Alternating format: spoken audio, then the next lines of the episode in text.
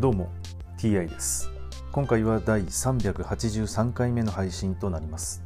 テーマは引き続き新約聖書の紹介です。早速いきましょう。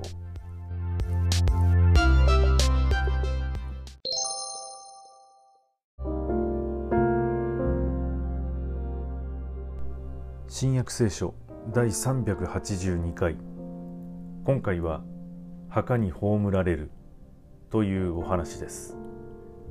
さてヨセフという議員がいたが善良な正しい人で同僚の決議や行動には同意しなかった。ユダヤ人の町有股屋の出身で神の国を待ち望んでいたのである。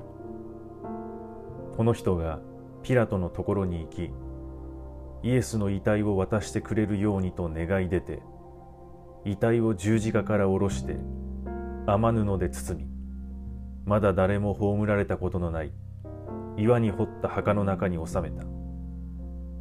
その日は準備の日であり安息日が始まろうとしていた。イエスと一緒にガリラヤから来た婦人たちはヨセフの後についていき墓とイエスの遺体が収められているありさまとを見届け家に帰って香料と香油を準備した。